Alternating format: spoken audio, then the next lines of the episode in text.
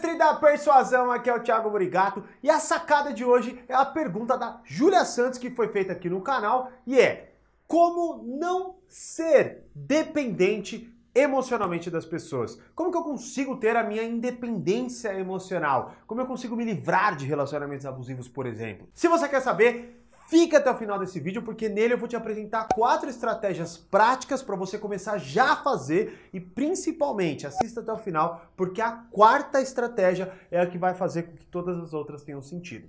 Beleza? Se você já gostou desse assunto, deixa seu like se inscreva no nosso canal para fortalecer nossa comunidade, para o YouTube entender que você gosta dos nossos vídeos e sempre te mostrar algo novo quando a gente lançar. E olha, se você quiser se aprofundar em vários conceitos que já foram discutidos aqui no nosso canal, eu vou deixar aqui para você baixar o nosso livro digital gratuito, o que a escola não ensina sobre as pessoas. Nesse e-book, nesse livro digital, você vai ter acesso a diversas sacadas de como lidar melhor com as pessoas, coisa coisa que nenhuma escola ensina para você. Então vamos lá. Como não depender emocionalmente das pessoas? Primeira estratégia: tenha consciência das suas vulnerabilidades. A maioria das pessoas, ou pelo menos grande parte delas, sempre bota o problema na outra pessoa. Ah, mas é porque ela é sociopata, psicopata, blá blá.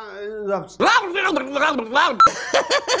Quantas vezes eu vejo isso, né? A primeira dica que eu te dou em relação a isso é não use terminologias que você não entende. Porque, primeiro, isso é extremamente errado você acusar alguém a qual você não sabe se tem esse diagnóstico. Primeira coisa. Segunda, provavelmente você não é capaz, como eu não sou. Profissionais especializados nisso já têm dificuldade, quem dirá nós. Então, a não ser que essa pessoa tenha um diagnóstico claro e já dado, pô, cuidado com essas terminologias. E outra coisa, quando você terceiriza isso, você esquece que tem um ponto crucial, que é você. Você não tem como se defender de pessoas sendo que você não sabe qual é o seu ponto fraco. E onde eu vou entrar nisso? Por exemplo, vamos supor que você esteja dentro de um relacionamento e você não consegue, essa pessoa não te faz bem, só que você não consegue fazer com que essas amarras sejam quebradas. E aí você julga que ela é manipuladora e tudo mais. Ela pode até ser mesmo. Só que qual é o ponto que você deve focar? O ponto não é o que a pessoa é, porque isso você não tem como alterar. O ponto fundamental que você deve focar é qual é a vulnerabilidade que essa pessoa está aproveitando de mim. Por exemplo, pirâmide financeira, por que, ela funciona? Por que, ela engana um monte de pessoas, mesmo sabendo que estruturalmente aquilo não dá certo, aquilo não vai dar dinheiro para todo mundo. Por que, que engana muita gente? Simples, porque as pessoas que vão para esse tipo de esquema é porque querem dinheiro rápido. E essa é a vulnerabilidade que a pessoa tem, e aí eu consigo te enganar. Sacou a ideia? Então, se eu souber qual é a sua vulnerabilidade, eu consigo te enganar. Outro exemplo, vamos supor que você seja muito carente de aprovação. Isso acontece várias vezes. São inúmeros os casos que eu já lidei e já conversei e já ajudei baseado nisso. A pessoa tem total carência, total falta de aprovação própria, e aí ela busca numa pessoa específica. E é justamente a aprovação daquela pessoa que não a aprova que ela quer que, que acontece? Essa pessoa consegue sempre te manipular, porque ela te dá aprovação quando precisa de você e tira quando ela não precisa de você. E você fica dependente daquele ciclo. Ou seja, quando a pessoa te aprova, você fica muito feliz. Quando ela te desaprova, você fica muito triste e pensando em como conseguir essa aprovação novamente. Sacou a ideia? Então, sempre alguém vai mexer com você de acordo com alguma vulnerabilidade que você tem. Se você não tiver consciência, e eu garanto para você, manipuladores, têm essa consciência. Eles sabem qual é a sua vulnerabilidade, por isso que eles conseguem te controlar tão bem. E se você não sabe, poxa, aí lascou de vez, porque essa pessoa sabe mais de você do que você mesmo sabe de você. Só com a ideia? Então, primeira estratégia, tenha consciência das suas vulnerabilidades. Estratégia número 2. Entendeu quais são as vulnerabilidades? Busque meios alternativos, busque meios independentes de compensá-las. O que eu quero dizer? Vamos supor aqui até a questão da aprovação. Se você sente uma necessidade extrema de ser aprovado por aquela pessoa, você vai ter que entender qual é especificamente o tipo de sensação que você está buscando e compensar de outra forma. Ah, Thiago, mas é muito difícil. Claro que é difícil, porque você não se conhece. E, e, outra coisa, não é fácil, não é como uma chave que você desliga e liga a outra. Por exemplo, você termina relacionamento, você sofre, mas você supera. Não tem como você pular a parte do sofrimento, apagar a parte do sofrimento. A única coisa que vai acontecer é você mostrar mais disposição em sair daquilo. Então, por exemplo, a mesma coisa. Quando você compensa um ponto fraco seu, não vai ser fácil, mas você precisa entender qual é a sensação que você sente e que te torna dependente daquela pessoa e buscar uma outra coisa que te forneça aquilo. Exemplo. Exemplo, tá? Não que seja isso que você vai fazer, mas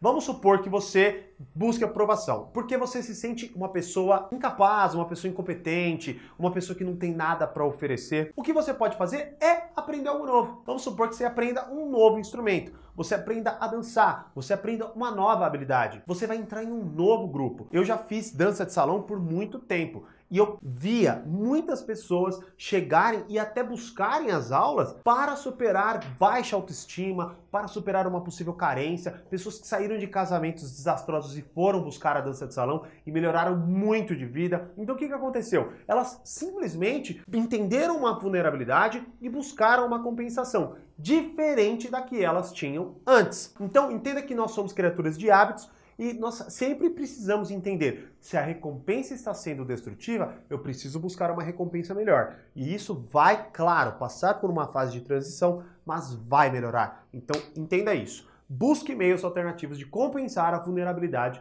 que você encontrou no passo 1. Passo número 3. Entenda o real resultado das suas relações. Muita gente fica dentro de um relacionamento abusivo. E aí elas buscam N meios de salvar aquela relação. Agora eu te pergunto, para quê? Entenda o melhor ponto. Exemplo, vamos supor que você esteja, até para ficar mais palpável, né? Vamos supor que você esteja trabalhando dentro de uma empresa e é uma empresa que é péssima de relacionamento. Ela te trata mal, ela atrasa seu pagamento, ela faz uma série de coisas. Só que você precisa, da, você precisa do dinheiro.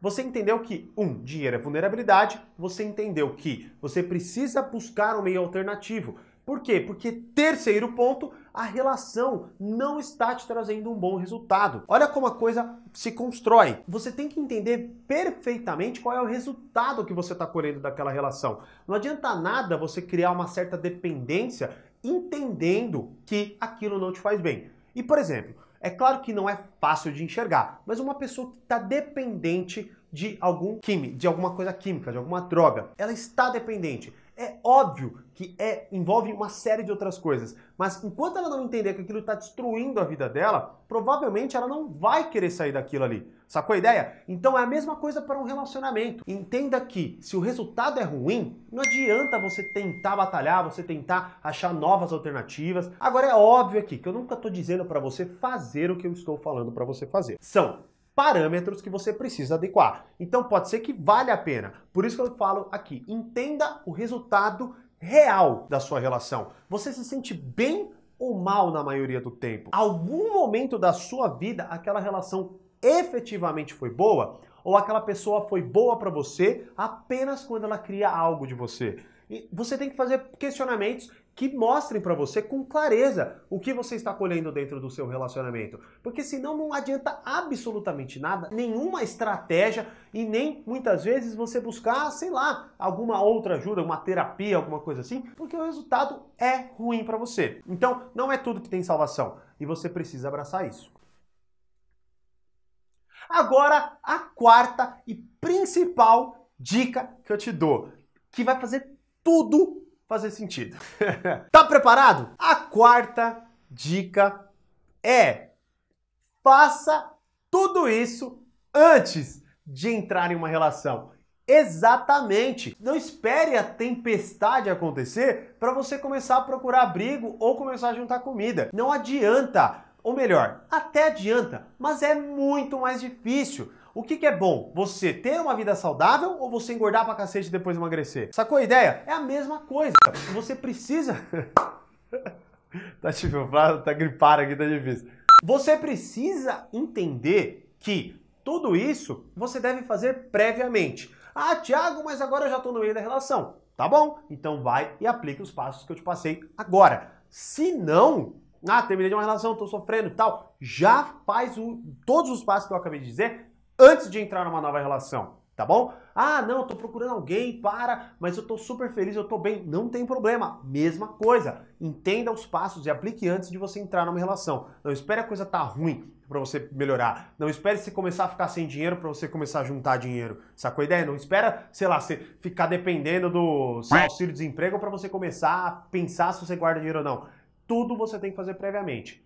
Exata, e essas estratégias também se aplicam a isso previamente você se torna extremamente independente emocionalmente das pessoas. Você vai ver que você vai começar a ter muito mais controle sobre o que você sente e principalmente não é que você vai apagar, porque não tem como, tá? Não tem como e nem seria saudável. Você vai sofrer, você vai se apegar, você vai ter um monte de coisa. A questão agora é, você vai estar consciente disso e você vai trabalhar melhor. É a mesma coisa, você sabe que resfriado existe, isso não evita você de pegar. Você sabe que, sei lá, tomar gelado, não sei, se, até se pesquisar, se tomar gelado dá dor de garganta. Você não vai parar de tomar, mas quando ficar com a dor de garganta, você sabe o que fazer. É a mesma coisa que eu estou dizendo aqui na parte de independência emocional. Se você gostou, deixa seu like, se inscreve, que eu sei que você já fez, e deixa seu comentário. Participe da nossa comunidade. Como eu sempre digo, mais pessoas ao mais controle. Grande abraço e até